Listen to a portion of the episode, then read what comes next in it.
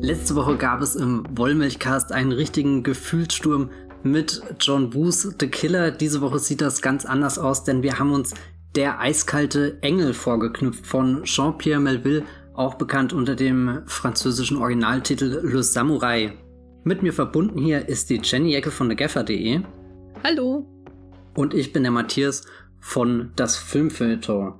Wir schauen uns Der eiskalte Engel als letzten Film in unserer Reihe an, in der wir jetzt über, nun ja, viele Männer gesprochen haben, die beauftragt werden zu, zu töten, aber auch zu beschützen. Es ging jetzt schon um die Sieben Samurai von Akira Kurosawa, The Mission von Johnny To und wie schon eingangs erwähnt, The Killer von John Woo und jetzt eben Der eiskalte Engel. Für alle, die den Film noch nicht gesehen haben, es wird zu Spoilern kommen, also wenn ihr ganz unbedarft daran gehen wollt, bitte jetzt abspringen. Wenn nicht, wünschen wir euch viel Spaß beim Zuhören.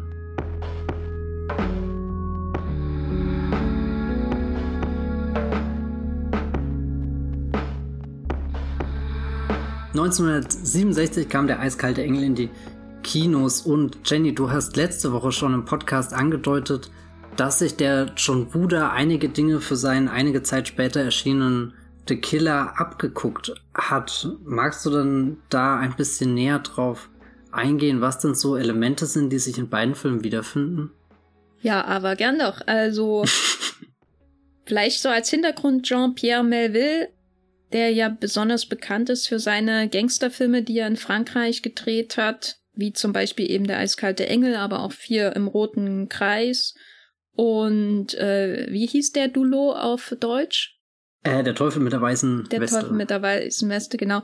Der war für diverse Regisseure natürlich auch im Hongkong-Kino ein wichtiger Einfluss. Also zum Beispiel hätten wir nach The Mission von Johnny Toe auch über Vier im roten Kreis reden können, weil die thematisch durchaus ähnlich sind. Und bei The Killer ist das aber natürlich alles noch viel intensiver zu sehen, dieser Einfluss. Nicht zuletzt, weil es um Killer geht in The Killer und in Le Samurai oder der eiskalte Engel geht es natürlich auch um Auftragskiller. Es gibt natürlich auch Szenen, die direkt den einen Film in Erinnerung rufen. Also zum Beispiel, wenn der von Alain Delon gespielte Jeff Costello, der Killer im Trenchcoat mit Hut in einem Nachtclub sitzt oder steht und einer Pianistin zuhört, dann fühlt man sich natürlich direkt erinnert an Choi Yun Fats Killer in The Killer nur gibt es natürlich auch zentrale Unterschiede zwischen diesen beiden Filmen, weil der eiskalte Engel schon sehr ein, ein Einzelgänger ist, der bis zum Ende des Films einsam bleibt, während der Killer in John Woo's The Killer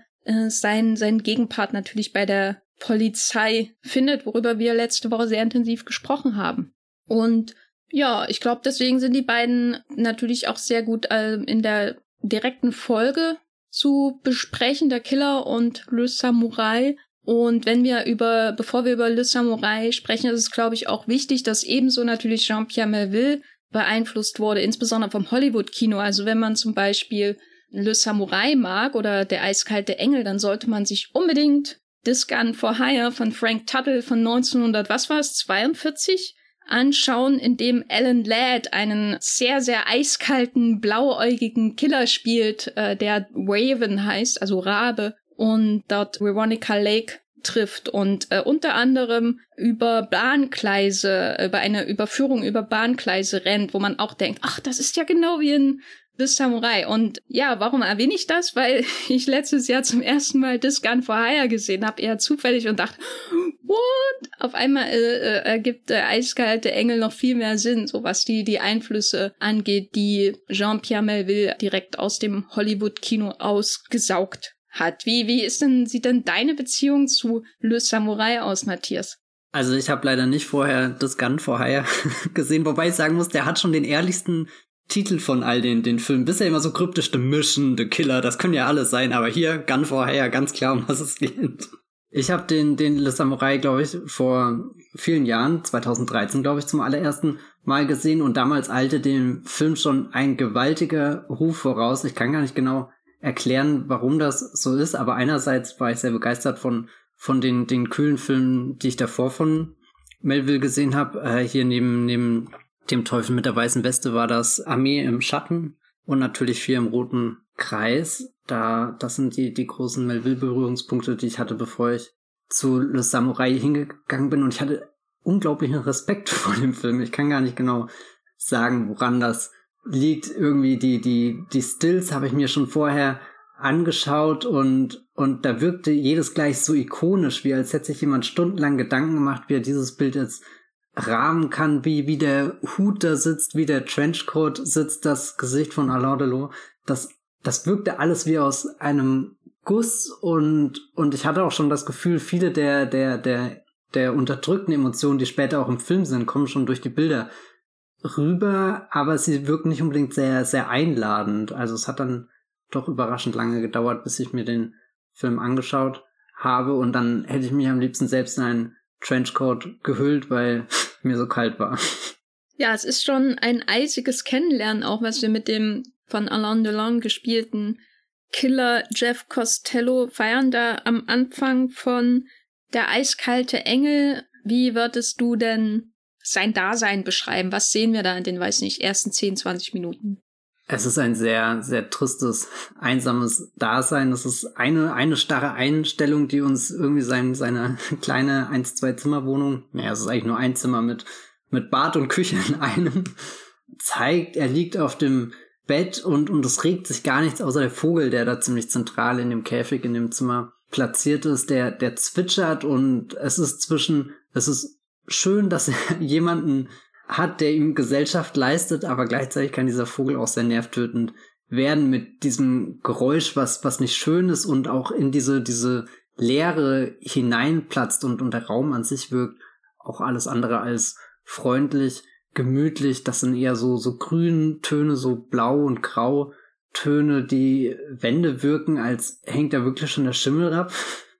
Also ein äh, ganz unbehagliches Gefühl und trotzdem Sieht ein bisschen aus wie, wie Trainspotting, oder? Die Wohnung in Trainspotting. Ja, wobei ich bei Trainspotting noch sagen würde, da, da gibt dir der Film schon mehr Vibration mit, irgendwie mehr Leben, mehr Puls. Also da, da spürst du auch, dass die, die Figuren auf so einem Trip sind, wo ihnen die Umgebung eigentlich egal ist, weil, weil, weil sie innerlich gerade was ganz anderes fühlen. Ich glaube, dass das kriegt der Trainspotting schon gut drüber, auch wenn da wirklich die, die, eine der ekligsten Toiletten der Filmgeschichte zu sehen ist, während bei dem eiskalten Engel denke ich mir, der äh, Jeff Costello liegt ja doch irgendwie auch gechillt im Bett und, und wirkt so, als, als könnte er da was an der Situation um sich herum, als könnte er das verändern, das ein bisschen wohnlicher gestalten, aber es interessiert ihn auch gar nicht. Irgendwie sein, sein, sein, sein, seine Gedanken sind schon ganz in der, in dem Auftrag, den er da gleich ausführen soll, den, den Mord und, und es wirkt irgendwie, als, als hat er halt nur diesen einen Zweck in seinem Leben irgendwie. Er ist halt ein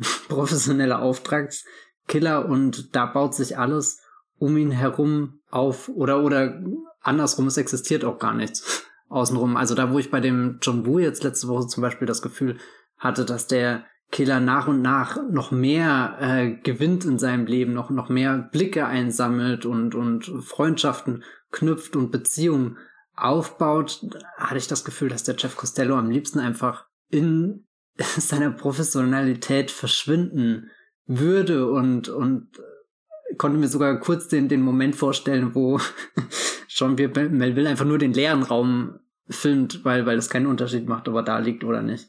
Ja, ist die Frage, ne, was, was macht er, wenn er keinen Auftrag hat? Das ist, das ist eine sehr gute Frage und, und ich glaube, dass davor hat er vielleicht sogar ganz viel Angst.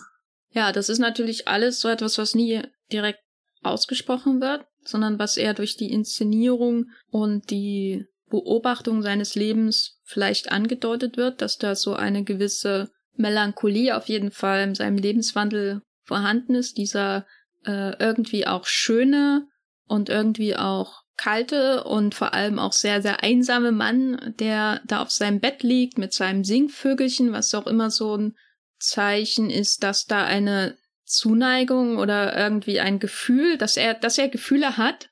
Also der Vogel ist Gefühlsäußerung sozusagen, weil, weil er muss sich ja irgendwann aktiv entschieden haben, ich habe hier einen Vogel und den fütter ich jetzt. Und dem gebe ich auch immer Wasser. Und alle vier Wochen mache ich sogar, so sieht jedenfalls aus, als würde es nur alle vier Wochen machen, seinen Käfig sauber. Und irgendwas ist da auf jeden Fall da, aber nur der Vogel ist quasi das Ventil, damit es nach außen dringt und wir es auch sehen und darüber hinaus wird sein Alltag durch seine Profession geprägt. Ne? Also er geht ja nicht einfach in den Club und tötet, er bereitet das ja vor, intensivst. Das stimmt schon. Also ich glaube, dass das Vorbereiten beginnt ja wirklich in dem Moment, wo er auch schon grübelnd auf seinem, seinem Bett liegt. Da, da bringt er sich, glaube ich, in Stimmung. Da, da vibet er schon mal für den, den Auftragskill hin. Nee, dann, dann geht er halt hier erst zu den Leuten und sagt, äh, so, hier, äh, ich bin zuverlässig und ihr könnt auf mich zählen und keine Fehler und so weiter. Also so, wir kriegen schon irgendwie die, die, so eine, so eine Struktur mit, in der sich bewegt. Also er ist nicht ein Auftragskiller, der über allem steht. Da hat man ja bei Shaori und Fat in The Killer schon eher das Gefühl, wie er da am Anfang aus der Kirche rausläuft, nachdem er mit den, den Waffen ausgestattet wurde, so, so, also er ist komplett quasi. Jetzt kann er da in Zeitlupe laufen, der Schal weht, also da, da, da wirkt er sehr vollkommen, während der Jeff Costello ist ganz weit davon entfernt. Ich glaube, der, der wird sich das gar nicht trauen, in so einer Zeitlupe zu laufen, weil, weil, weil das ihm viel zu unbehaglich ist, da auf einmal in so einem Rampenlicht zu stehen und stattdessen weiß er ganz genau, wie, wie die, die, die Machtstrukturen aufgeteilt sind, wem er Bericht erstatten muss, an wen er sich wiederum wenden kann, um, um andere Dinge in Anspruch zu nehmen, wie dann zum Beispiel die eine Garage, die er da regelmäßig im Film aus, äh, aufsucht, wenn er neue Nummernschilder für Autos braucht, die er soeben geklaut hat und, und allein wie er dieses Auto klaut, ist, ist eine unglaubliche Szene. Er, er steigt da ein in das Auto, setzt sich hin, hat einen riesengroßen Schlüsselring, wo wahrscheinlich 3000 Schlüssel dran hängen. Die legt er neben sich und fängt an, den ersten Schlüssel abzuziehen, steckt den ins Zündloch, dreht ihn rum, nichts passiert, nimmt er den nächsten. Und ich hätte auch den Film angeguckt, wenn, wenn er nur daraus bestanden wäre, dass er diesen kompletten Schlüsselbund durchprobiert. Äh, ich war insgeheim ein bisschen erleichtert, dass äh, Jean-Pierre Melville gesagt hat, okay, nach dem, nach dem fünften haben wir gezeigt, dass, dass der das wirklich ernst meint, aber es ist überhaupt schon sehr, sehr, sehr bemerkenswert, wie, wie, wie steif und wie, wie emotionslos er da von einer Station zur nächsten geht, bis er dann in, ja, so einen Club kommt, der scheinbar in den 60er Jahren in Paris sehr angesagt war, sehr modern wirkt, aber auch schon wieder sehr, sehr nicht unbedingt surreal, aber es ist auch kein gemütlicher Ort. Oder ich könnte mir da nicht vorstellen, Zeit zum, zum Feiern und zur Freude und zum Spaß oder so zu verbringen. Da geht er hinein, um dann den Auftragsmord durchzuführen. Und bis an den Punkt läuft da echt alles wie am Schnürchen, wie als sind die Gedanken, die er sich davor auf dem Bett gemacht hat, wie als geht das jetzt alles auf. Aber in dem Moment, wo er das Kämmerlein verlässt, wo er gerade eine Leiche hinterlassen hat, rennt er in die Pianistin von dem Club, die wir davor so als mit das, das lebendigste Element in, in kennengelernt haben. Also die ganze übungsvoll Klavier spielt irgendwie so genau das, das nicht unbedingt das Gegenteil ist. Also ich glaube, beide sind Professionals. Sie, sie kann sehr gut musizieren, er kann sehr gut töten.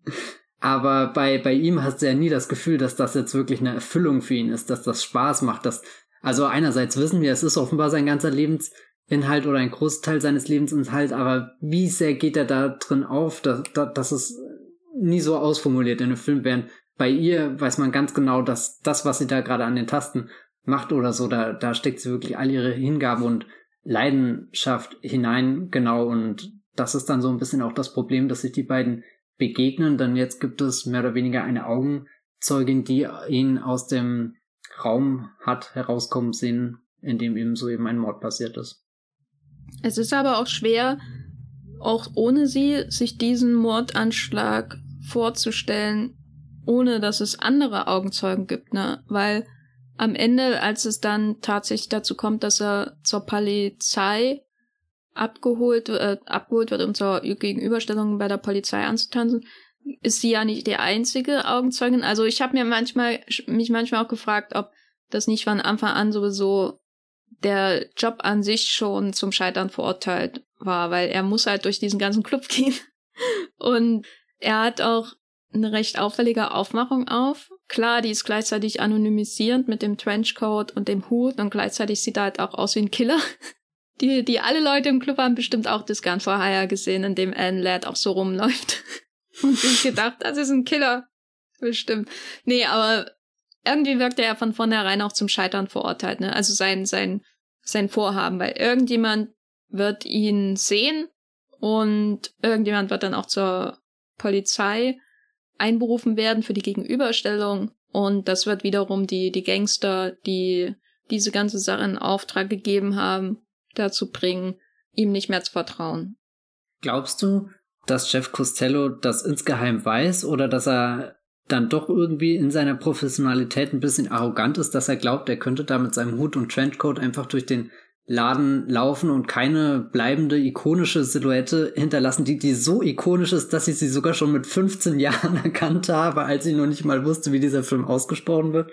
Na, ich glaube, er zählt darauf, dass die Leute, mit denen er zusammenarbeitet, ein ähnliches Verständnis von den Regeln des Gewerbes haben wie er. Weil er weiß ja, dass er da reinlaufen wird. Und deswegen besteht der erste Teil des Films daraus, dass er sich halt Alibis schafft, also erst indem er zu seiner in Anführungszeichen Geliebten geht und dann auch extra nochmal hinterher da da aus der Tür in Anführungszeichen herauskommt, damit dann ihr nächster äh, Liebhaber der ähm, Herr Wiener ihn sieht. So. Und dann geht er ja zu dem Pokerspiel und wo er dann hinterher wieder zurückkehrt. Also es geht ja alles darum, ein Alibi zu schaffen, das den möglichen Aussagen von allen Leuten im Raum widerspricht. Aber die Grundlage dafür, dass das funktioniert, ist ja eigentlich nicht mal so sehr die, die, sage ich mal, Genauigkeit der Polizeiarbeit, sondern die, das Vertrauen darauf, dass die Leute, die ihn beauftragt haben, nicht aus der Ruhe gebracht werden, dadurch, dass er zur Polizei gerufen wird, weil damit scheint er ja zu rechnen. Und das ist wahrscheinlich ein Vertrauen, was letztendlich auf eine grundlegende Tragik dieses Films zurückführt, die, die er vielleicht auch äh, gemeinsam hat mit John Woos The Killer und vielleicht sogar auch mit Sieben Samurai, dass die Welt drumherum nicht demselben Kodex folgt, wie, wie die Killer oder die Samurai in dem Film. Ja, klassische Situation, du bist der Beste in deinem Fach und alle um dich herum nur Versager. das ist auf jeden Fall die, die Schlussfolgerung, die man aus der eiskalten Engel ziehen sollte. Es ist in Wahrheit ein, ein, ein, ein Metafilm von Jean-Pierre Melville, der sich als Regisseur die ganze Zeit missverstanden fühlt und hier jetzt endlich all den Leuten eins auswischen will, die ihn in den vergangenen Jahren irgendwie im Stich gelassen haben. Aber, aber wo wir schon über diese Existenz des Killers sprechen, kannst du denn das Engel im deutschen Titel nachvollziehen? Boah, das ist eine Frage, die gerade so aus dem Nichts kommt, obwohl ich mir seit zehn Jahren Gedanken darüber machen könnte. Ich glaube, das eiskalte Engel vorne dran, das ordnet das schon mehr ein, aber wenn ich jetzt das eiskalte, weil du hast ja auch den eiskalten Killer, das, das funktioniert irgendwie im Kopf so einwandfrei, da denkt man gar nicht drüber nach, aber stimmt, wie passt der Engel da rein? Naja, er ist ja, er hat ja ähnlich wie der, der John Woo Killer, geht's ihm ja nicht einfach nur um das Töten, er ballert ja nicht alle in dem Club nieder, sondern er Schade macht nur genau eigentlich. genau. naja, das wäre auch ein grenzwertiger Film geworden. einfach mit einer Kalasch da reinkommen. Ich finde, wir sollten diese Alternative auf jeden Fall uns vorstellen können. Ja, ich meine, wir werden. Vor allem, ja wenn im selben Jahr das dreckige Dutzend rauskam. Viel Potenzial für den kontroversesten französischen Film. Aber könntest du damit leben, wenn sich Mr. Hublot Hülo, diesen, diesen, meinst du? Äh, äh, genau, in diesen, in diesen, diesen Club verirrt und dann einfach niedergeballert wird von, von Jeff Costello. Könntest du damit ich glaub, leben? Ich glaube, Monsieur Hulot würde, würde vorher noch irgendwie so stolpern, dass letztendlich die Waffe aus Jeff Costellos Hand geschlagen wird. Okay, das ist wiederum wirklich eine, eine Szene, die ich, die ich sehen will. Und vor allem dann, dann die ganze Zeit das Quietschen im Hintergrund von den ganzen aufgeregten Menschen, die, die irgendwie panisch durch den, den Raum laufen und ach, und die ganzen Kellner und was da alles schief geht. Jetzt will ja echt Playtime sehen. Naja, egal. Das Engelhafte, das ist aber auch dem, dem Alain Delon irgendwie so ein bisschen eingeschrieben, oder? Seinem Äußeren, dass er so, oder, oder. So unantastbar wird. Ja, oder vielleicht kommt es auch. So auch, geschnitzt auch irgendwie. Ja, also ich kann ihn mir jetzt nicht unbedingt über einem Altar vorstellen, aber er hat schon eine gewisse Reinheit, die er ausstrahlt. Vielleicht kommt es daher? Ja, definitiv. Und ich könnte mir auch irgendwie dieses, wenn ich an Engel denke, denke ich, dass das so eine Gestalt ist, die da über den Normalsterblichen schwebt und so wie er da mit seinem Trenchcoat und Hut durch das Paris am Anfang streift, also klar, er muss sich auch mit so, so, so Nichtigkeiten beschäftigen, wie, wie kriege ich jetzt da den, den richtigen Schlüssel in das Zündschloss oder so. Ich glaube, das, das sind jetzt nicht unbedingt so engelhafte Sachen, aber am Anfang habe ich ja gemeint, da, da läuft alles am Schnürchen, da kann ich ihn richtig sehen, wie er durch, durch dieses Paris, was zu, zu seiner Spielfläche wird, hindurch gleitet. Und ich könnte mir sogar vorstellen, dass das Engel darauf bezogen ist mit, keiner kann ja beweisen, dass er einen Engel gesehen hat. Das heißt immer nur, ich habe einen Engel gesehen und dann gibt's viele außenrum, die skeptisch sind und dann manche nicht. Und so ist es ja auch mit ihm in dem Club. Er kommt da, er ist da irgendwie so eine Erscheinung und manche können ganz genau sagen, ich habe diese Silhouette gesehen, aber ich kann den Finger nicht drauf legen, dass ich wirklich Jeff Costello, diesen Mann mit dem Trenchcoat und dem Hut gesehen habe. Also da, da wird schon auch ein bisschen ein Mysterium um ihn herum aufgebaut, was ihn dann, was, was er, glaube ich, selbst auch mag, wenn, wenn wir ihn jetzt in der, der Tradition von den, den Kämpfenden der letzten Filme beobachten, die ja bis zu den, den sieben Samurai gehen und die Samurai ja auch eingeführt werden als oh, tapfere, unglaubliche Krieger irgendwie, wo, wo jeder schon ein bisschen zittert. Und ich glaube, das gefällt ihm dann auch, wenn, wenn er da, wenn, wenn sein Auftragskiller was Engelhaftes hat. Und da ist er ja vielleicht sogar auch schon fast an der Taube von John Woo dran, die sich dann in Zeitlupe doch irgendwie in den Himmel erhebt. Also eigentlich finde ich den Engelbegriff sehr interessant im Titel. Vielleicht könnte man auch über, über was Geisterhaftes als Alternative sprechen. Ja, das wäre ja dann auch nicht greifbar wirklich, aber ja. Weil er wirkt ja auch schon, also ich habe mich ja schon manchmal gefragt, ob unter seinem sehr markanten Äußeren, der Art und Weise, wie er immer den Hut aufsetzt, das was er immer sehr, sehr ähnlich macht, wie er dann immer die Hutkrempe zurecht. Ist das die Krempe von einem Hut? Ich weiß es gar nicht. Ich bin keine. Oh, ich bin kein Hutträger. Bin auch keine, keine, keine Hutexpertin, fürchte ich. Aber wie er, wie er den Hut immer zurechtsetzt, sozusagen. Also stelle ich mir immer so vor, als wäre ein, ein Karikaturist, der irgendwie mit einem sehr dicken, schwarzen Stift irgendwie seine Karikatur zeichnet. Ne? Und dann, äh, wie so ein Zeichentrickfilm, geht dann halt der Trenchcoat mit Hut raus durch nach Paris, durch die Straßen durch Paris, äh, von Paris. Und da ist hat sich mir schon öfter die Frage eröffnet, ist da eine Persönlichkeit unter diesem sehr markanten Äußeren? Ich glaube, sein, sein, sein Stil, sein Modebewusstsein ist schon sehr viel Teil seiner Persönlichkeit. Also so wie der, wie der Hut auch immer zu dem Kragen von dem Trenchcoat steht und so. Also das wirkt ja fast als, als steht er mit dem Geodreieck vom Spiegel und misst das ab, aber gleichzeitig, also einerseits wirkt das alles sehr streng und sehr kontrolliert. Wirklich wie als, als, als liegt er schon Wochen in dem Bett und grübelt vor sich hin, wie er den Hut aufsetzt und trotzdem hat der Film ja auch irgendwie eine Coolness, oder? Ja, absolut. Also ich glaube, die Coolness ist, ist alles in dem Film, oder? Also ja. heute wirkt das halt ein bisschen abgeschmackt oder so, also weil halt alle Gangsterfilme heute cool sind. Aber die Coolness in der Eiskalte Engel, die ist ja noch wirklich nicht neu und so, weil in Hollywood-Filmen, wie gesagt, äh, This for Hire und so, waren, waren Gangster natürlich auch in einer gewissen Weise cool, aber in hier mit in Verbindung mit dem Nachtclub, der Musik, seiner Mode und so, das ist schon so eine schon eine originäre Coolness, die wir hier haben, auf jeden Fall. Ich glaube auch, das ist einer der Gründe definitiv, warum Le Samurai in gewissen Filmkreisen oder vor allem in so einem Alter, wo man anfängt, äh, mehr Filme zu entdecken, außer die IMDb Top 250 oder so, warum, warum da Le Samurai so ein Film ist, den man einfach nicht aus dem Weg gehen kann, weil, weil er einfach sehr, sehr stilsicher und auch sehr, sehr elegant dann irgendwo wirkt. So, da, da, das ist ja das, was ich meinte. Ich, ich kannte die Stills schon aus dem Film lange, bevor ich überhaupt was davon gesehen habe und hatte trotzdem aufgrund dieser Basis ein unglaublich gutes Gefühl für den Film. Also ich könnte fast danach enttäuscht gewesen sein, als ich ihn dann wirklich gesehen habe und dann nicht mehr da war, aber andersrum kann ich dann sagen, nee, das war, war 100, 100 Minuten lang, 100 Prozent das ausgelebt, was diese Bilder schon versprochen haben. Also ich würde sagen, selbst wenn man die ganzen Kopien und auch die Originale sieht, äh, aus dem Gangsterfilm-Genre und dann eben auch sowas wie The Killer oder so, was die Inspiration aufnimmt, aber es eine ganz in andere Richtung entwickelt, dass es immer noch, auch mit so vielen Jahren Abstand, nicht durch die Verschnitte und so weiter gemindert wurde, was glaube ich manchmal schon passieren kann. Das war eben das Lustige, als ich Discan vorher geschaut habe. Da war der Film, ich glaube, wenn ich den zuerst geguckt hätte, hätte der mich richtig beeindruckt.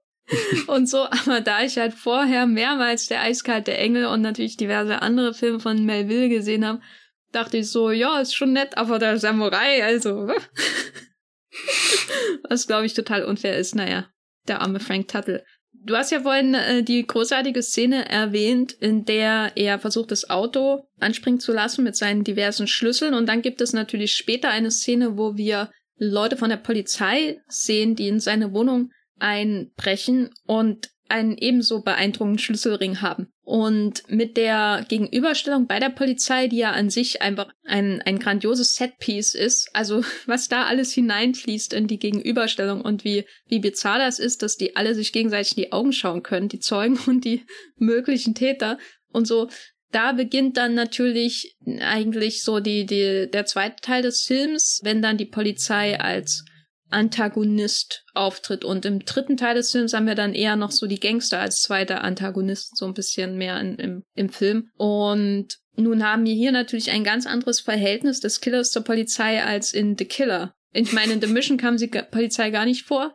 In The Killer gab es eine Best Friends Forever Erzählung zwischen dem Gangster und dem Cop. Und hier haben wir, finde ich, eine außerordentliche Dystopie der, der der Staatsgewalt in Form der Polizei. Was, was sagst du zur, zur Gegenüberstellung? Fangen wir mal damit an.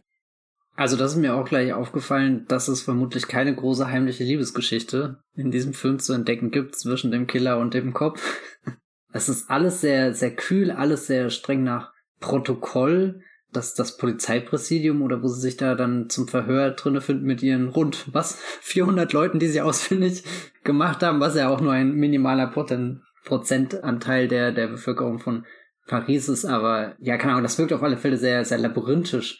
Auch wir, wir erleben dann, wie, wie Zeugen durch, durch Türen geschleust werden und, und mögliche Verdächtige dann durch andere Räume, also alles irgendwie schon so, so richtig ausgeklügelt. Da, da gibt's ganz viele kleine Abkürzungen, die man nehmen kann, um doch nochmal irgendwie so das Alibi zu überprüfen oder da jemanden seiner Lüge zu entlarven. Also so, du, du spürst richtig, dass das ein Apparat ist, an den er da auch gerade irgendwie rangeraten ist. So, so der, der einzelne Mann, von dem wir davor gesehen haben, dass er sich eigentlich sehr gut seinen Weg durch Paris mit all seinen Herausforderungen schlängeln kann, stößt dann irgendwie wirklich auf so einen Klotz, der aber überhaupt nicht ohnmächtig wirkt, sondern im Gegenteil mächtiger, als man es sich, glaube ich, in, eingesteht am Anfang des Films. Also so, so die Polizei wird ja immer Ressourcen reicher, hat immer noch mehr Methoden irgendwie und selbst, selbst dann, wenn, wenn, wenn du denkst, ja, ja, jetzt kann er sie wieder in der U-Bahn abhängen, kommt ein, ein unglaubliches Überwachungssystem zum Vorschein, wo, wo selbst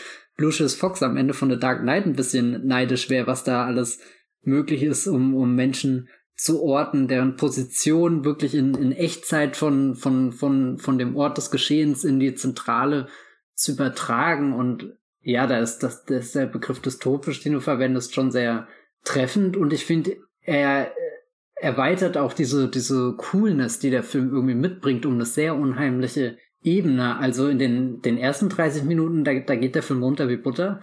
Und danach sitzt du irgendwann da und bist selbst ganz, ja, eingeklemmt in, in dieser seltsamen Atmosphäre und merkst halt auch schnell, da, da wird es nicht so, so, so ein leichtes Entkommen geben, wie, wie man das jetzt erwarten könnte von jemandem, der so professionell ist wie Jeff Costello. Ist der Costello jetzt also wirklich die ernste Variante von Monsieur Hulot? Weil ich glaube, es ist sicherlich ein Zufall, dass Playtime im selben Jahr erschien wie Le Samurai. Aber es ist auch irgendwie sehr vielsagend, was diese beiden Filme darstellen und wie viele Parallelen sie da eigentlich haben. Na, beides irgendwie Männer, die so einer anderen älteren Zeit angehören, die sich auf einmal in so einer ultra brutalen Moderne wiederfinden, die, die eben überwiegend von labyrinthischen Strukturen geprägt ist, von ganz vielen Menschen, die rumwuseln, die irgendwie ganz genau wissen, was sie machen, obwohl man keine Ahnung hat, was sie da eigentlich genau machen. Und, und dann stolperst du wirklich von, von einem Ding ins nächste und am Ende ist da ein riesengroßer Kreisel, der sich einfach dreht und du bist mittendrin und hurra, jetzt haben wir den Salat. Das ist aber dann schon eher das Playtime-Ende. Ich glaube, ich glaube, der Vorteil von Monsieur Hulot, also aus den Jacques Tati-Filmen, ist, dass er die Fähigkeit hat, Chaos in, in diese Ordnung zu bringen. Und das hat was Befreiendes bei ihm. Und das Problem bei Jeff Costello dem Monsieur Hulot des Gangsterfilms, wie wir hier im Wollmilchgas festgestellt haben, ist, dass er, also er, er ist genauso sehr, glaube ich, in seinem eigenen Tunnel Vision, wie Monsieur Hulot in seiner eigenen Tunnel Vision ist. Also ich glaube, Monsieur Hulot hat auch wirklich Scheuklappen Klappen auf. Ich meine, und beide haben ja auch den, den, den, den Mantel und den Hut. Genau. aber, aber der Tunnel von Jeff Costello ist halt sehr geradlinig so. Und er folgt seinen altmodischen Regeln und der Tunnel von Monsieur Lowe, der biegt über völlig, völlig irrational rechts und links ab und nach oben und nach unten und niemand drumherum kommt damit klar. So. Und das hat das Befreiende bei Monsieur Hulot, weil er ja immer in diese sehr, sehr ordentlichen Welten hineinkommt, die, die erschreckend und erplattend groß und komplex auch wirken, aber er eben auch ein Element des Chaos ist, das eine eigene Selbstbestimmung hat. Und das ist das Schöne, diese Filme mit ihm anzuschauen. Und bei dem eiskalten Engel bei Jeff Costello ist eher das Problem, dass er nicht die Fähigkeit hat, Chaos zu stiften, sondern oder oder würdest du dem widersprechen in dem in dem Film ist Jeff Costello ein Element des Chaos oder ist die Welt um ihn herum nicht vielleicht chaotisch, aber so unordentlich, dass er damit nicht klarkommt mit seinem eigenen Regelkodex? Also irgendwo bringt er ja Unruhe hinein, einfach dadurch, dass er jemanden tötet, der wirklich sehr viele Hebel in Gang setzt in dem Film. Also da wird er quasi der, der schlafende Polizeiapparat er, erwacht dann und, und, und wird in Gang gesetzt. Aber es folgt ja dann auch schon alles wieder so, so ein perfekt ausgefeilten System, also so ein richtiges Chaos wie, wie bei, bei Shaktati sehe ich da nicht. Es ist ja vielleicht auch, wir haben zwei große Restaurantszenen in der Eiskalte Engel und Playtime und du siehst ja, wie, wie die eine Restaurantszene verläuft. Jeff Costello läuft rein, läuft raus und, und dann zieht's ihn ja immer wieder an den Ort zurück, weil er eben merkt, er, hat er hat da offenbar nicht genug Unordnung angerichtet, während Mr. Hulot, der läuft halt ins äh, Restaurant rein und am Ende steht halt auch wirklich nichts mehr von dem ganzen Laden. Alles ist fast niedergerissen, abgebrannt und Mr. Hulot geht raus, hatte einen guten Abend, die Sonne geht auf und dann wird Paris verlassen. Also da, da ist eine, auch eine, eine, eine Erleichterung eigentlich in dieser, dieser Unordnung mit, siehst du, wie, wie sich all diese Menschen da gerade bloßgestellt haben, so ein bisschen in ihrem Tun und und vieles Entlarvendes, während, während ich glaube, Jeff Costello kehrt da immer wieder zurück und, und sucht nochmal den, den Blickkontakt zu der, Pianistin, auch weil er gar nicht genau weiß, wie er damit umgehen soll. Also auch anders als der Killer bei John Woo, den, den ja sehr, sehr konkrete Schuldgefühle oder so dann wieder zu der Frau, in dem Fall die Sängerin, zurückbringen und er ihr helfen will. Also er geht da wirklich mit einem, mit, mit einer neuen Agenda dann äh, ran und, und will ein besserer Mensch werden.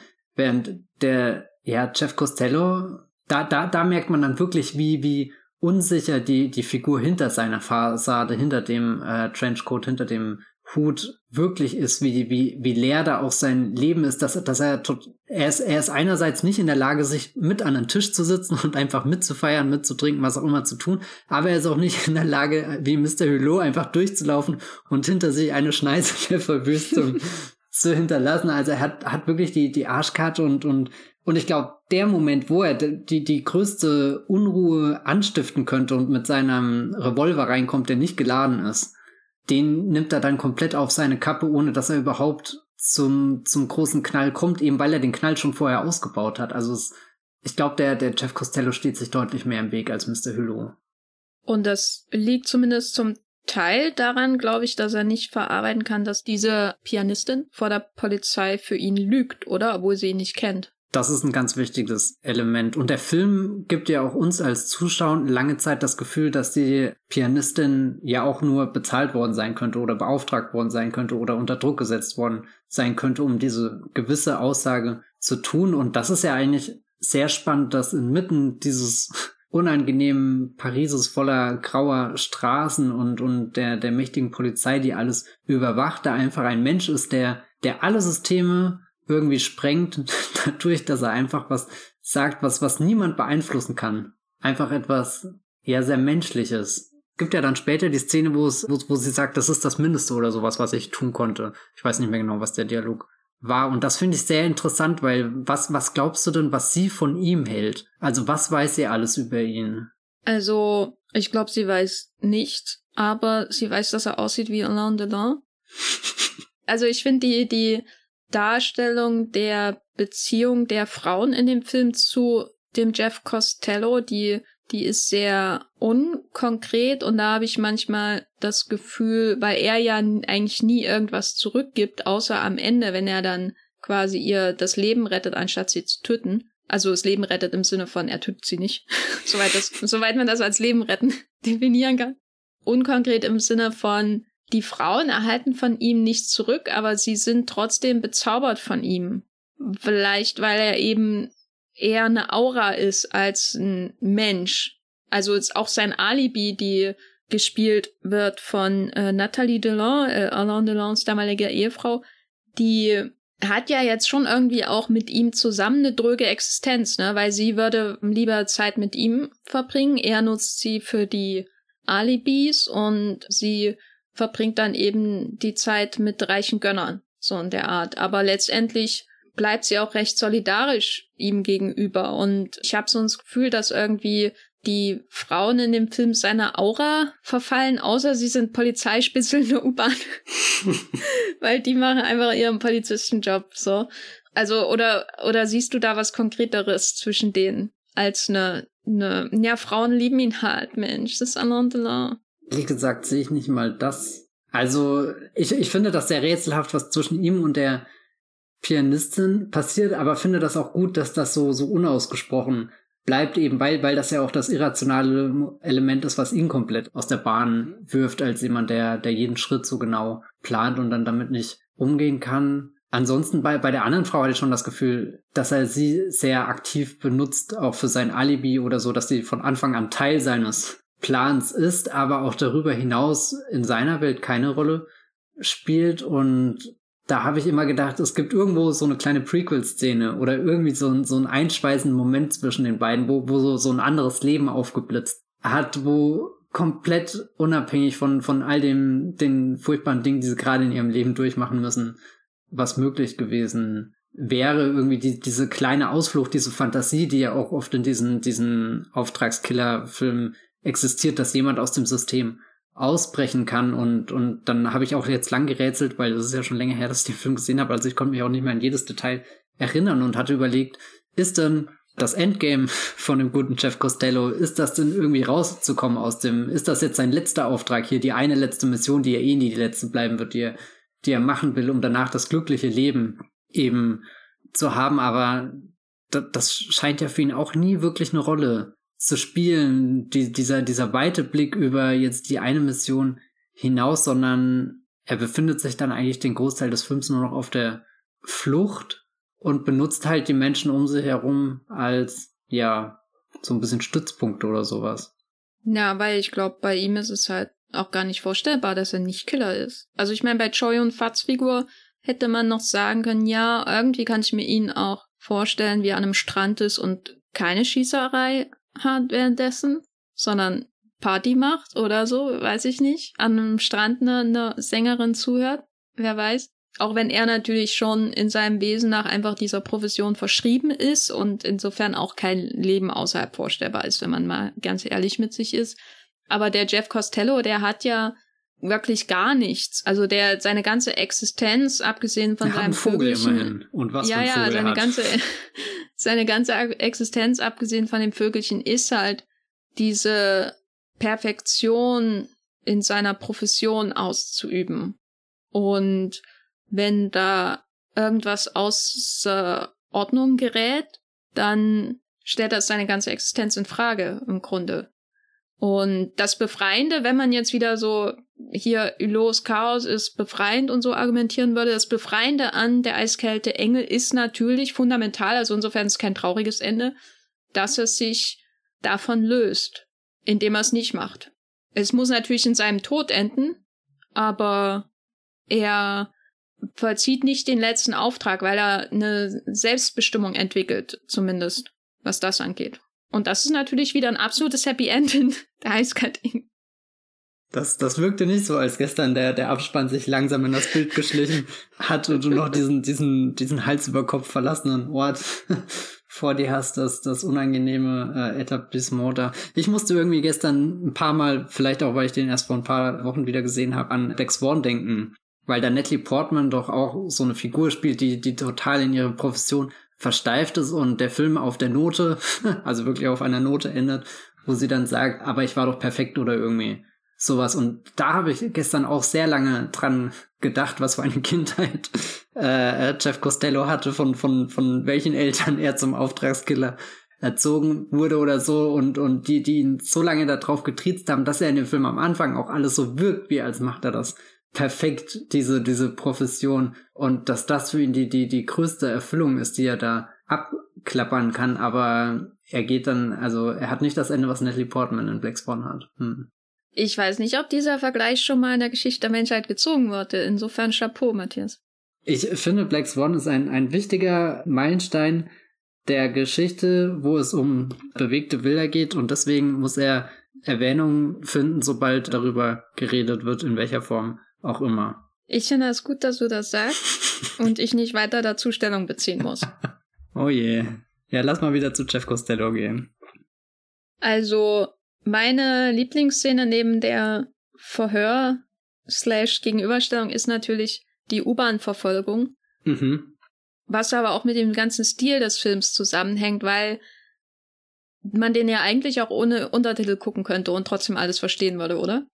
Ja, äh, vielleicht habe ich den gestern sogar lange Zeit in der Sprache geschaut, die ich gar nicht verstanden habe. Bis ich dann gemerkt habe, ja huch, ein passender Untertitel wäre ganz gut. Nee, Quatsch. Ich habe ihn von Anfang an mit englischen Untertiteln geschaut.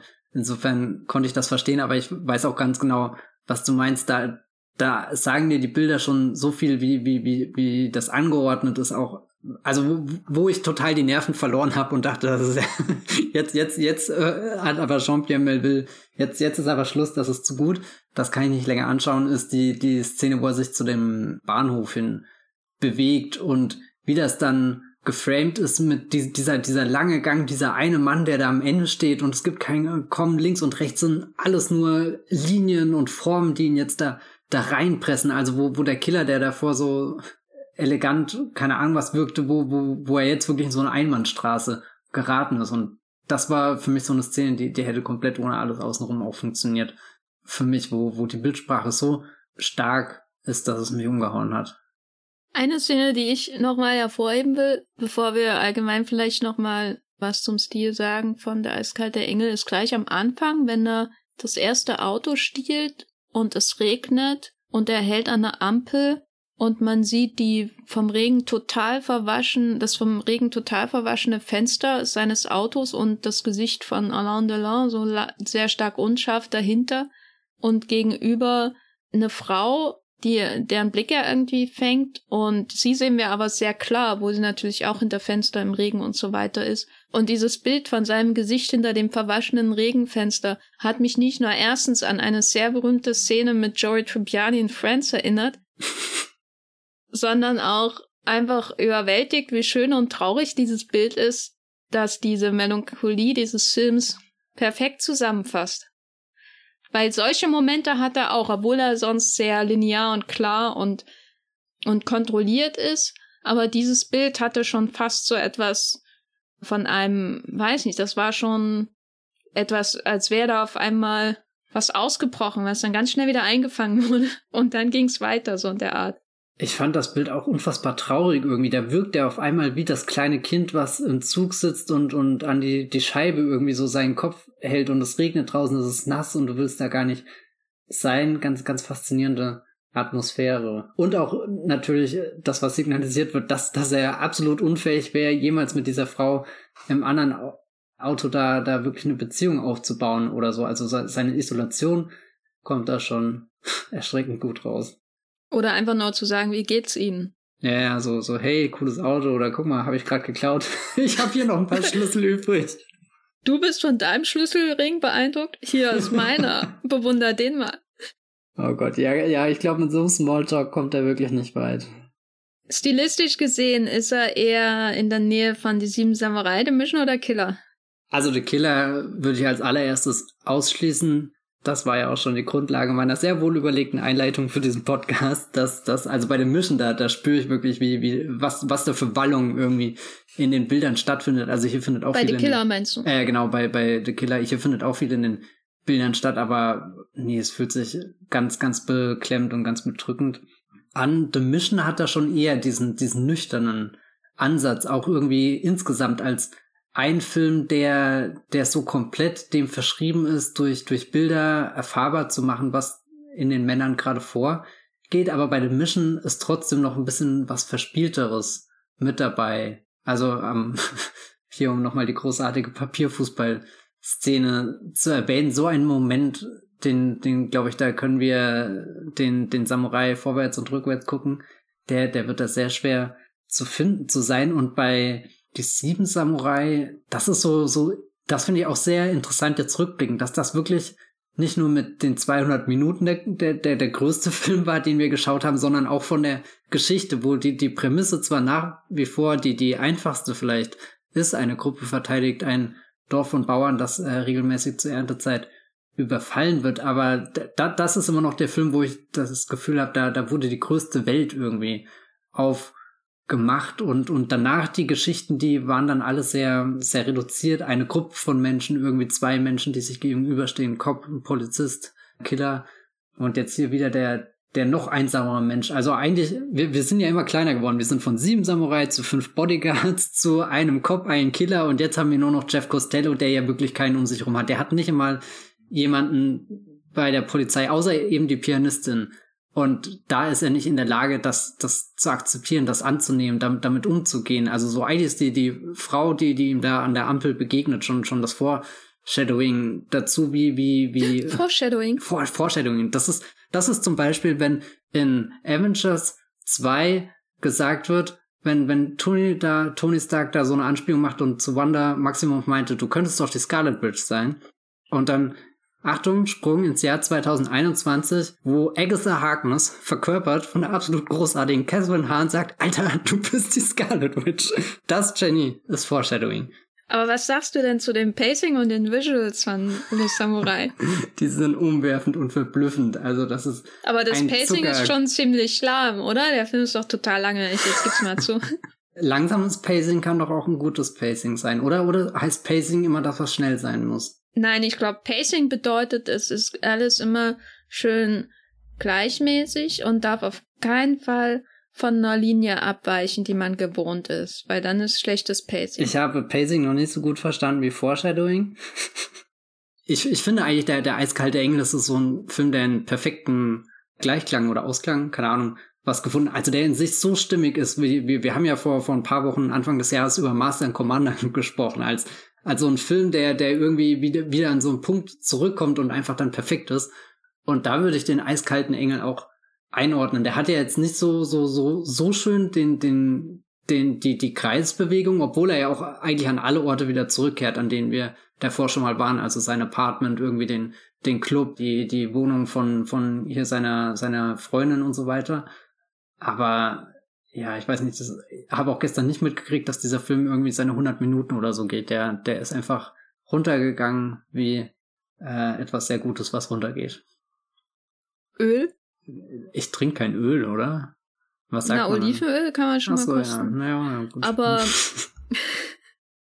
wir haben ja jetzt beim Killer, also der Killer von John Woo, kam ja so ein bisschen zu dem Schluss, dass die Action eigentlich gar nicht das, das Interessanteste an dem Film ist. Und in Le Samurai geht es natürlich jetzt auch um jemanden, der von Berufswegen schießt.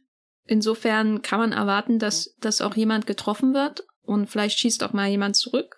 Also es gibt in dem Sinne auch in diesem Film Spektakel. Aber was hältst du denn von der Inszenierung seiner Attentate, soweit man da vom Plural sprechen kann, oder Konfrontationen, die er im, im Film hat mit, mit seiner Waffe?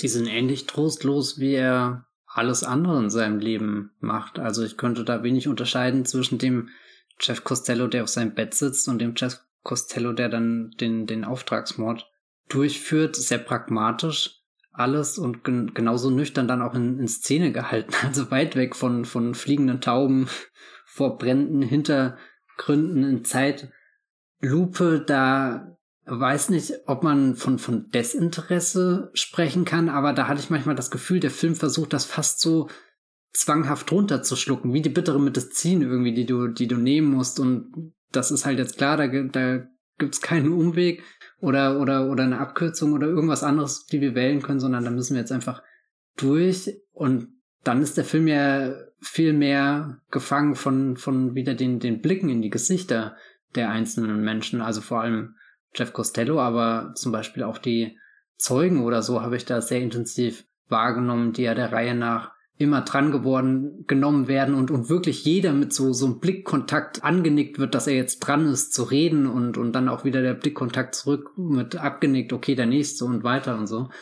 Die, die nervösen Blicke in der U-Bahn zu der einen Polizistin, die sich da als äh, Dame verkleidet, oder was heißt verkleidet? Sie ist eine Dame, ähm, die, die, die da sitzt und halt sehr unscheinbar wirkt und, und trotzdem eine Bewegung gemacht hat. Also ich glaube, glaub, das sind die, die, die ganz großen Action-Momente in dem Film. Vielleicht auch das Rennen durch die Straße, aber, aber er hat, hat wenig von, von Dingen wie, wie Schießereien, also um Gottes Willen keine, keine Szene am, am Strand, wo, wo ein kleines Kind ganz panisch blickt, bevor dann ein Körper über den anderen wirbelt. Da ist der Film schon, ja, ich weiß nicht, da, da ist er wirklich mehr so, so wie Drive von Nicholas Winding Refn. Oh, jetzt reißt's aber raus.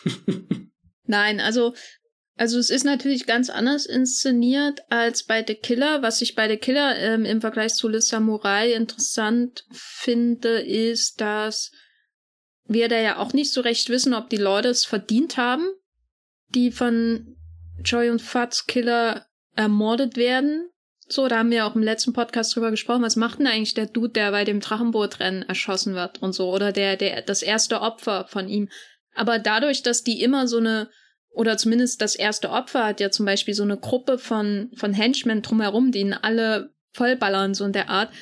Dadurch kommt man automatisch in die Situation, wo man will, dass Joan Fat nicht dafür bezahlt. Er, er läuft ja erstens super cool da rein. Also das ist schon mal auf seiner Seite so ein Plus. Und dann haben die anderen immer die Übermacht, die, die Überzahl. Das heißt, es ringt auch einen gewissen Respekt ab, dass John Vater einfach in den Club reingeht und einfach diesen Typen abknallt, obwohl er weiß, dass da irgendwie 20 Henchmen noch drumherum sind. Und das ist ja das dominierende Motiv auch bis zum Ende, wenn dann zwei Leute in der Kirche gegen so eine Armee von möchtegern Bond-Henchmen antreten das ringt immer automatisch so einen Respekt ab durch die Action, die, die dieser Film erzeugt nach und nach, dass man sich dann auch gar nicht mehr fragen muss, ob die anderen das verdient haben, was, was ihnen passiert. Während hier der erste Mord im Film, der, der, sein Auftragsmord, der alles in Gang setzt, ja schon etwas sehr, sehr vieldeutiges oder mehrdeutiges hat, weil dieses, ich weiß nicht, was, wer du bist, und was du getan hast, aber ich erschieß dich jetzt, bringt, glaube ich, also brachte mich zumindest sofort auf Seiten des Opfers, wo ich gedacht habe, ja, der ist wahrscheinlich ein Gangster, aber das ist so eine kalte Situation, dass dann einfach dein Henker in den Raum kommt und dich abknallt. Also er ist ja auch sofort in der Überzahl dadurch, dass er da steht und die Waffe hat und der Mann da am Schreibtisch sitzt und er will noch eine ziehen, wahrscheinlich war das, war da, glaube ich, so. Und das ist sowas, was, glaube ich, weniger heroisierend ist, oder? Wie, wie hast du den, diesen ähm, Anschlag oder diesen Mord wahrgenommen?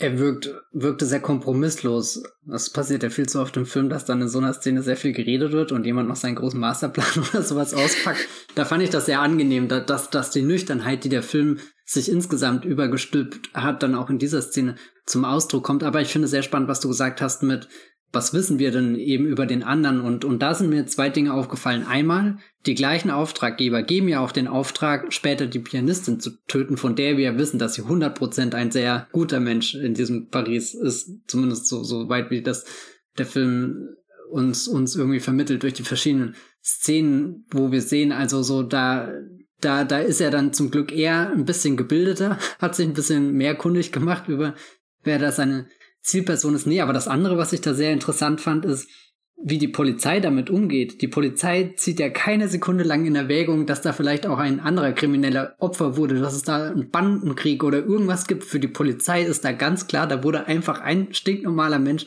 ermordet und wir setzen jetzt alle Hebel in Bewegung, um, um diesen einen Killer zu, zu finden, auch wenn wir dafür 400 Verdächtige einfangen, ausfindig machen müssen. Also ja, wieder, wieder ein sehr, sehr komischer Grenzgang.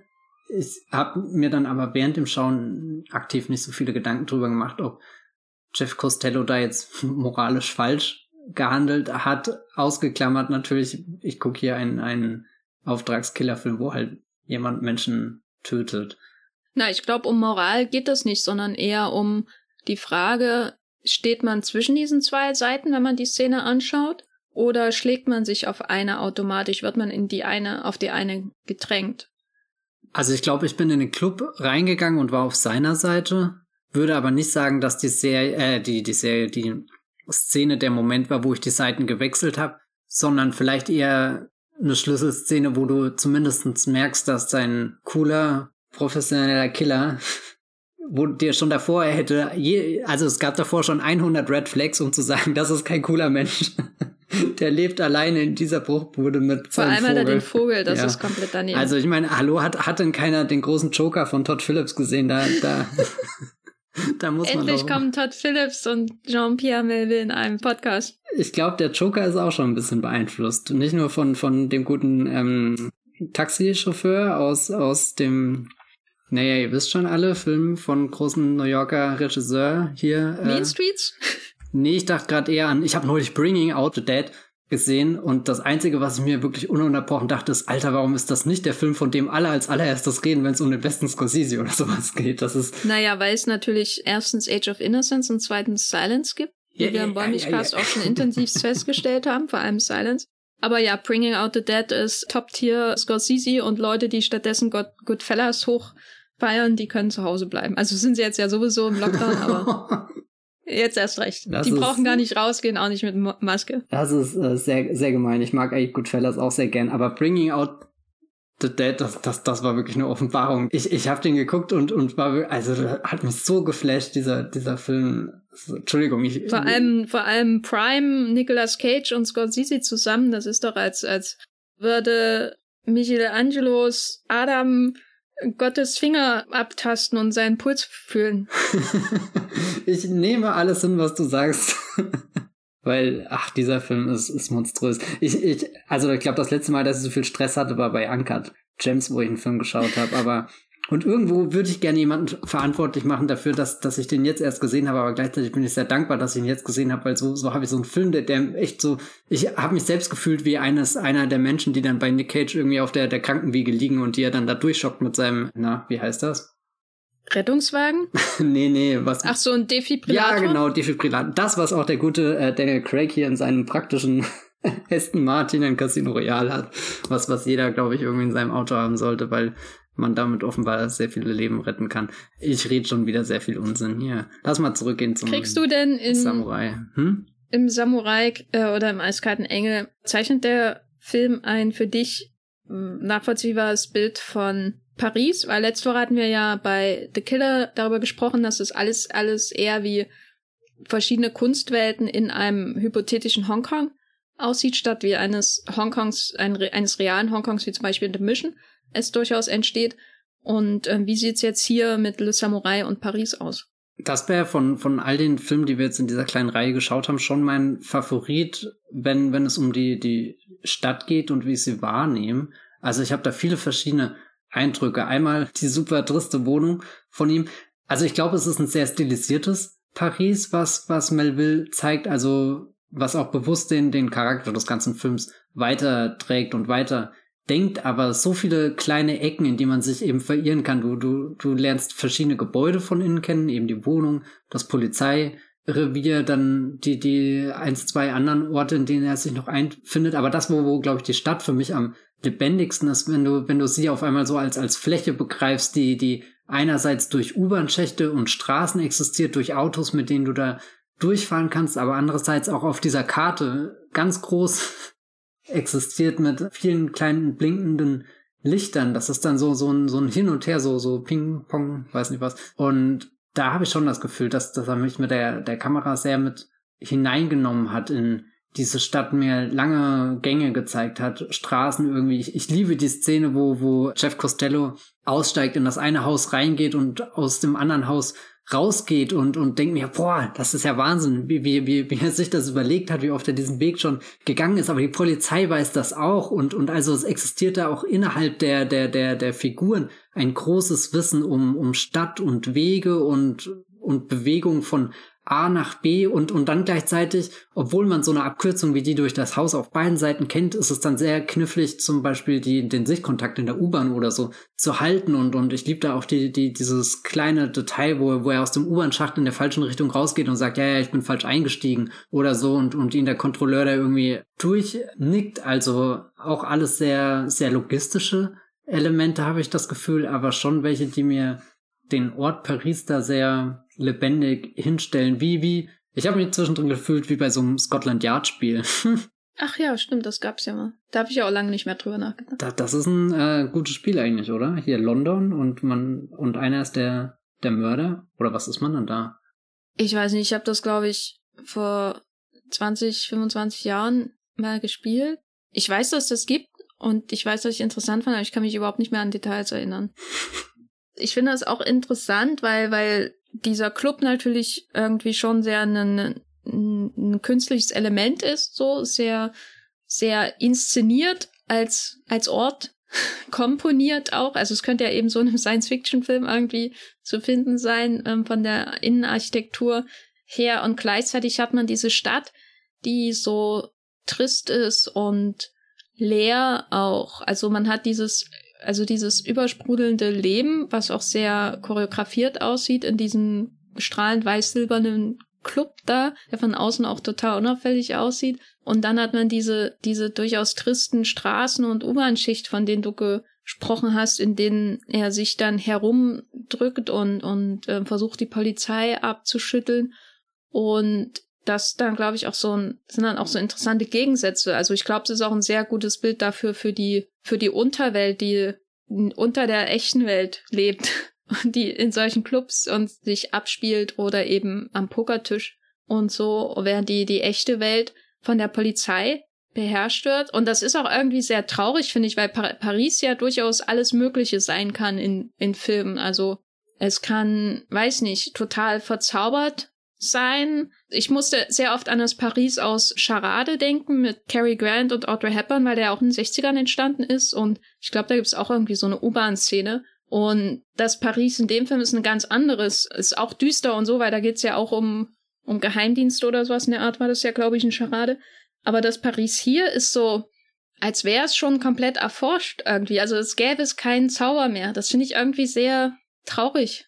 So die Welt, in der er sich hier in der er sich hier aufhält, der, der eiskalte Engel, weil ich glaube, daran ist die Polizeipräsenz schuld und diese zweite Hälfte mit der U-Bahn-Bespitzelung und so, dass diese Idee, dass dieses Paris vielleicht mal mehr war und jetzt ist es nur noch eine Karte, die, deren jede Ecke und jeden Ausgang man kennt und wo man überall jemanden hat, der, der dich beobachtet, außer an dem einen Ausgang, wo er dann tatsächlich rauskommt und kein Polizist war. Und ich finde das Paris sehr traurig in dem Film. So, das ist so, als hätte jemand allen Zauber aus der Stadt gesaugt. Total. Und du, du siehst ja auch nicht mal, meinetwegen den Eiffelturm oder so. Ich meine, es muss nicht gleich Emily in Paris sein. Aber du, du, also so, so Paris bietet dir ja schon viele Wiedererkennungsmerkmale und stattdessen dominieren da irgendwie graue Bauten und so, so eher was industriell anmutendes oder diese, diese Gleise, Bahnschiene, das, das wirkt schon alles wie, wie 1984 im Endstadium oder so. Also ganz, ganz kalt, grau, nass auch irgendwo. Ja, Terry Gilliam könnte da irgendwie 20.000 Sets bauen und es könnte nicht trister sein als das, was man hier sieht. Vor allem, und dann, dann schaust du 87, der eiskalte Engel, 900, äh, 87, sage ich 67, und dann zwei Jahre später Armee im Schatten und fragst dich, wie, wie kann denn ein Melville-Film noch, noch unangenehmer werden? Aber es ist möglich. Ist schon ein unangenehmer Film irgendwie auch, aber er geht auch runter wie Öl, sofern man Öl trinkt. Und Happy End oder nicht? ich habe mich gestern Abend nicht sehr aufgebaut gefühlt, als ich den Film geschaut habe, aber das äh, würde ich jetzt auf keinen Fall als, als Schwäche einordnen. Er ist ja sehr gut. Ich finde, ich dachte irgendwie so, wir, wir haben uns für unsere Reihe wirklich den, den traurigsten Film bis zum Schluss aufgehoben, der wirkt wie, wie eine ganz, ganz eiskalte Abrechnung mit dem, mit dem Teufel. Nee, nicht mit dem Teufel, aber mit einem Engel. Hm. Dem Teufel in der weißen Weste. Genau. Ja, wobei ich sagen muss, ich kann immer nur bedingt mitfühlen mit der Figur, was glaube ich an Alain Delon liegt, weil er Ich glaube, wenn es ähm, Jean-Paul Belmondo wäre, dann wäre total viel besetzt, aber äh, ich, ich würde anders, ich würde trauriger sein über das Ende, so wie ich auch traurig bin immer über das Ende von Außer Atem oder so, weil Belmondo, glaube ich, immer noch was zutiefst Menschliches hat, selbst wenn er Riesenarschlöcher spielt wie in Außer Atem. Und bei Alain Delon, den ich durchaus mag als Schauspieler, hier aber besonders, finde ich das schwierig, weil er eben über, also schon durch sein, sein ganzes Äußeres, aber auch sein Gehabe in dem Film, ähm, weil er eben über allem auch schwebt, eben diese, dieses Engelhafte oder Geisterhafte, was er hat. Also es ist eine Idealbesetzung für diesen Film, aber bis zum gewissen Grad ist mir auch egal, was passiert, weißt du? Ja, ja, ja. Ist das dann, weil der Film irgendwie zu perfekt durchdacht ist? Also so alles geht in diesem Konzept auf, so der perfekte Hauptdarsteller, der perfekte Hut, der perfekte Trenchcoat, das perfekt graue Paris. Also es gibt fast keinen Widerstand in diesem Film, obwohl es sehr viele Widerstände gibt, aber. Ja, also das, was mir am meisten im Film gefällt, ist die Polizeiarbeit. Und nicht, weil ich ideologisch sage, mehr davon. Muss man ja, glaube ich, dazu sagen. Sondern weil das das ist, was wirklich aufreibend an dem Film ist. Das, was mich jedes Mal überraschend trifft, wenn ich ihn schaue. Wie, wie kalt und bestimmt und nüchtern diese Überwachungsapparatur dargestellt wird, in den zufällig dieser 50er Jahre Gangster hineingerät, der 20 Jahre zu spät kommt, so in der Art.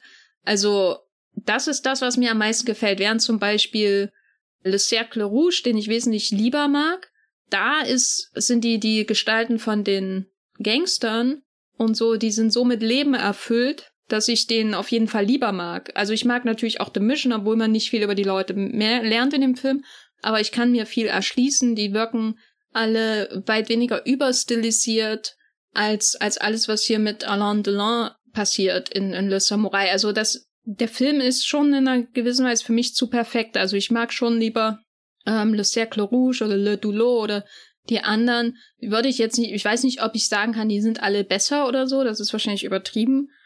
Aber es sind auf jeden Fall Filme, wo ich eher zurückkehren würde. Während Le Samurai habe ich ein, zwei Mal gesehen und bewundert und dann ist aber auch gut. Ja, also Bewunderung habe ich auch viel übrig, weil du jetzt gerade sagst, zurückkehren. Das Bedürfnis hatte ich bisher bei keinem einzigen Melville, außer wirklich der Teufel mit der weißen Weste. Das ist dann auch so der verspielteste, vermutlich. Oder ich habe ihn komplett falsch in Erinnerung. Ja, ich weiß auch nicht, wie, wie, wie dieses. Also ich bin unendlich fasziniert von dem, dem eiskalten Engel.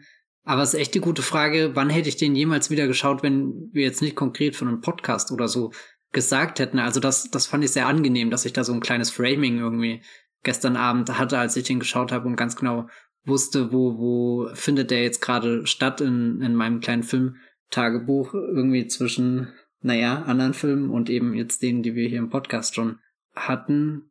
Melville ist zu unterkühlt. Er ist ein Großmeister, aber zu unterkühlt. Nee, das würde ich auf keinen Fall sagen. Der Film ist zu unterkühlt. Oder selbst das ist übertrieben. Weil unterkühlt sein ist ja nicht schlimm. Ja, nee, das meinte ich auch gar nicht negativ. Aber der Film hier ist halt schon so perfekt, dass er sich schon wieder anbietet in seiner stilisierten Kälte. Also, also ich, vielleicht kann ich auch so erklären, was mein Problem manchmal ist. Die ganze Sache um den Killer, Jeff Costello, die ist bewundernswert, aber sie ist auch sehr durchschaubar in ihrer stilisierten Kälte. So. Aber wenn die Polizei im Blick gerät, dann habe ich das Gefühl, da kommt, da hat jemand wirklich die Tür zum Kühlschrank aufgemacht und mir wedelt's entgegen. So in der Art. Das ist dann nicht stilisierte Kälte, sondern da kommt okay, der ja. Film, die geht geradewegs, greift der irgendwie dich an der Gurgel und zieht dich hinein in etwas, was sehr nah dran ist an Wahrhaftigkeit mhm, mhm. über die Existenz einer modernen Gesellschaft. Und das auch noch viele Jahrzehnte später, während die ganze Sache mit dem Killer, um die kann ich verzichten. Okay, das ist ein schlechtes Fazit. Also ich meinte unterkühlt in dem Sinne von mir fällt es schwer, zu den Filmen zurückzukehren. Nicht, dass sie irgendwie schlecht sind oder so. Aber ja, sehr, sehr interessant, was du gerade gesagt hast zu dem Kühlschrank und der Polizei. Jetzt stell mir die ganze Zeit vor, wie Kühlschrank und Polizei ist. Äh, die Polizei im Kühlschrank suppen. Wie groß ist das Eisfach? Und weißt du, was das Gruseligste ist? Was im Kühlschrank ist, ist ja eingefroren. Das heißt, das wird irgendwann aufgetaut. Und was ist, wenn dann noch ganz andere Dinge aufgetaucht werden, von denen wir gar nicht mehr wissen, dass sie im Kühlschrank drin sind? Gibt es dazu schon einen Pixar-Film über die Gefühle der Dinge im Kühlschrank? Ich musste gestern an Pixar-Film tatsächlich denken, aber da ging es nicht um Kühlschrank, sondern ich hätte es fast als in Anführungszeichen lustige Letterbox-Review verfasst. Und zwar der Pixar-Kurzfilm über den Vogel eines Auftragskillers in Paris der 60er Jahre. Wo ist der? Würde ich gucken. Mit dem Titel Birdie.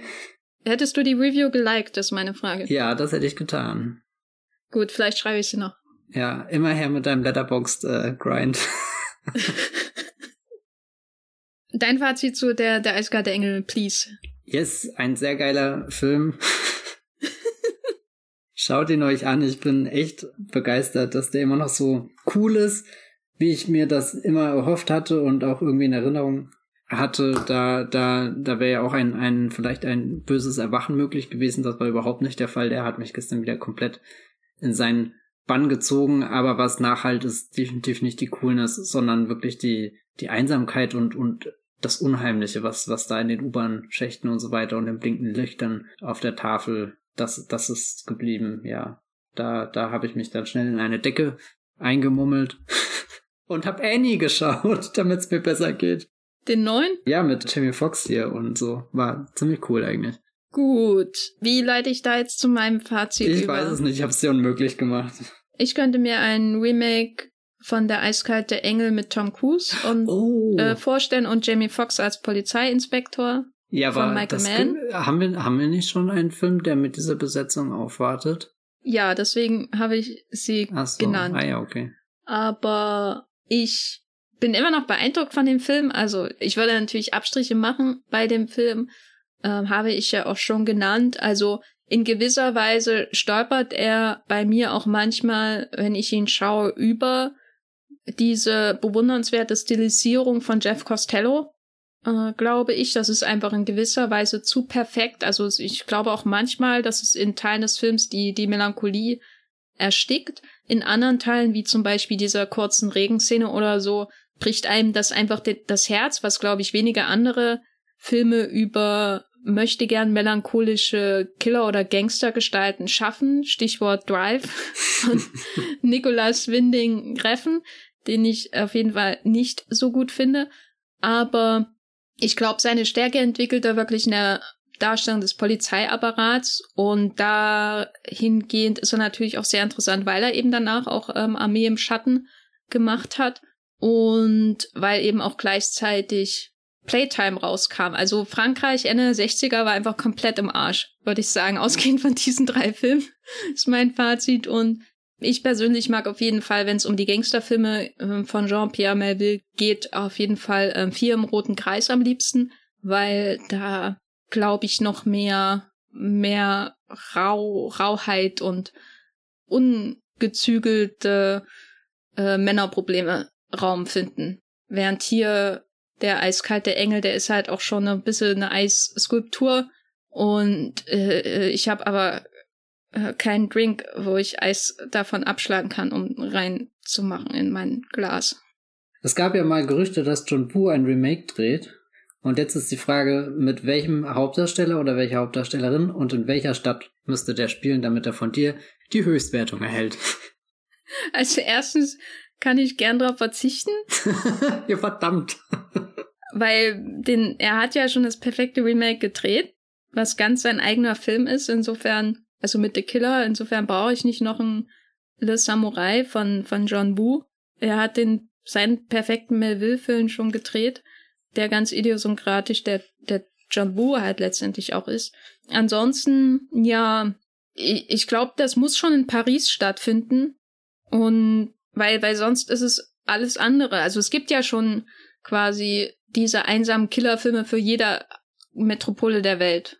Weißt du, also warum brauche ich jetzt noch einen von als Remake von einem Film, der in Paris spielt? Also wenn, dann will ich das schon in Paris sehen und äh, mal gucken, ob die U-Bahn-Stationen zwischenzeitlich modernisiert wurden. Wie sehen die LED-Lichter heute von der Polizei auf der Landkarte auf? Haben die da riesen ähm, Bildschirme oder haben die immer noch so eine analoge Landkarte mit LED-Lichtern drinne. Das sind die Sachen, die ich sehen will. Und wenn da unbedingt auch ein Killer drinne vorkommen muss in dem Eiskalte Engel Remake, dann fand ich die Idee mit Lupita Nyong'o gar nicht schlecht. Mhm. Aber ein Gender Swap fände ich hier tatsächlich mal angebracht. Weil es halt schon viele, viele, viele Verschnitte von Der eiskalte Engel gibt, wo es immer um Männer geht. Warum also nicht in die andere Richtung gehen? Ich finde sehr spannend, dass du gerade überlegt hast, ob das Paris dann jetzt schon große Flachbildschirme hat oder nicht. Wenn ich ehrlich bin, ich glaube, es gibt nichts, was gruseligeres ist, als diese Stadtkarte mit den kleinen Lichtern, die leuchten und dir die gleiche Information übermitteln können. Wie der riesengroße Bildschirm. Der macht sie eigentlich nur noch transparenter, irgendwie bizarrerweise auch greifbar. Während diese, diese Karte, die ist einfach so unheimlich. Das wirkt wie, wie ein uralter Artefakt, der, der, der aktiviert wurde, obwohl man ihn hätte nie aktivieren dürfen. Und jetzt, jetzt plaudert er alle Geheimnisse über jeden Menschen aus. Oh. Quasi die Bundeslade von Melville. Ja, finde ich gut. Jäger des, des eiskalten Schatzes. So, so, ja. Hm. Stell dir mal vor, das Finale von Jäger des verlorenen Schatzes, aber wenn die Nazis und der Franzose die Bundeslade aufmachen, sehen sie direkt rein in den Kühlschrank. Und dann nehmen sie sich einfach irgendwie so Cola raus, öffnen die und stoßen an. Cheers.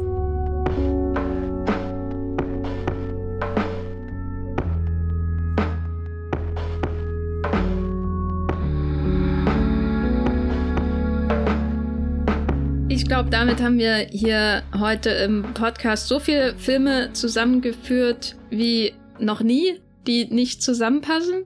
Und wir haben sogar ein alternatives Ende für Jäger des verlorenen Schatzes erdacht. Und das ist doch mal was, oder? Da haben wir doch was geleistet. Ja, ich, ich habe Angst, dass morgen schon Post äh, vom Anwalt von Senior Spielbergo äh, kommt und, und wir den Part streichen müssen. Senior Spielbergo? Ja, Spielbergo. Mein Lieblingsregisseur. Wo bist du außerhalb dieses Podcasts zu finden, wenn du Simpsons-Memes teilst? Mach ich vielleicht mal auf Twitter. Da könnt ihr meinem Account at Bibelbrox folgen. Der ist gut kuratiert. ja. Das war's auch schon. Dein Blog? Ja, der ist momentan nicht so gut kuratiert.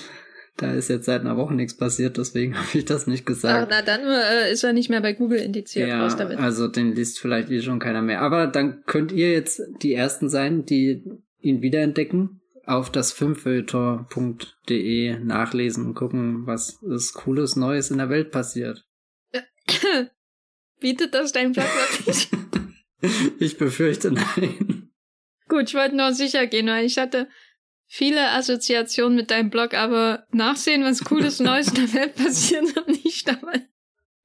Gut, also wenn ihr wissen wollt, was Cooles Neues in der Welt passiert, dann könnt ihr mir gern bei Twitter folgen, ähm, Gafferlein mindestens alle zwei Tage setze ich einen Tweet ab und dann wisst ihr, was abgeht in der Welt. Und außerdem habe ich Blog thegaffer.de, wo garantiert nichts Cooles in der Welt draußen passiert. Und außerdem bin ich bei Letterboxd und da könnt ihr eventuell meine Review zu äh, Blue Samurai von Jean-Pierre Melville lesen. Ich glaube, wenn ich das im Podcast schon gesagt habe, kann ich die nicht posten. Das finde ich auch immer furchtbar, wenn man so einen guten Witz schon irgendwo verrät und dann ist eigentlich nicht mehr so originell, gell? Das ich glaube, der war nie originell und gut war er auch nicht. Aber er ist jetzt trotzdem in diesem Podcast, was, glaube ich, auch den Bäumigcast bis zu einem gewissen Grad auszeichnet. Ja, ja. Ich meine, die, die Wahrscheinlichkeit, dass er jetzt wirklich von vielen Menschen wahrgenommen wird, ist jetzt geringer. Ich meine, das, das hätte dein, dein Ticket zum, zum Best of Letterbox 2021 werden können. Da stehst du dann neben David Ehrlich und oh jemand anderem. Keine Ahnung, wer noch populär auf Letterboxd ist? Ich, ich scroll immer an denen vorbei, die als erstes gelistet werden bei den Reviews, muss ich ehrlich gesagt sagen. Das sind aber meistens die, die die, die meisten Likes haben. Ja, ja, deswegen scroll ich da immer vorbei. Genau, ja, ja. Das sind die langweiligsten Ach so, in der okay. Mhm. Dann, dann, dann liest du also immer meine Kommentare. ich, ich scroll immer so lange, bis ich deine Ko Kommentare finde. Oh Gott. Und äh, ja, da heiße ich auch Jenny Jecke oder der Unterstrich Geffer, glaube ich. Und äh, natürlich beim Moviepilot oh, bin ich auch. Und ja, mir bleibt nichts anderes zu sagen, als wir wissen natürlich schon, worüber wir als nächstes reden hier im Podcast. Und da wird ein bisschen weniger geschossen, außer vielleicht die ein oder andere Pointe. Oh Gott. Und freut euch auf jeden Fall drauf, ähm, auf die nächste Folge des Wollmilchcasts. Wir machen natürlich ähm, auch ohne eiskalte Engel und Samurais und Killer und äh, Bodyguards weiter hier und wir hören uns beim nächsten Mal. Tschüss. Ciao. Der Wollmilchcast wird produziert von Jenny Jecke und Matthias Hopf. Unser Intro und Outro stammt aus dem Song Slam Canto von Kai Engel. Ihr könnt unseren Podcast bei allen gängigen Apps abonnieren und wir freuen uns über Kommentare und Bewertungen auf iTunes.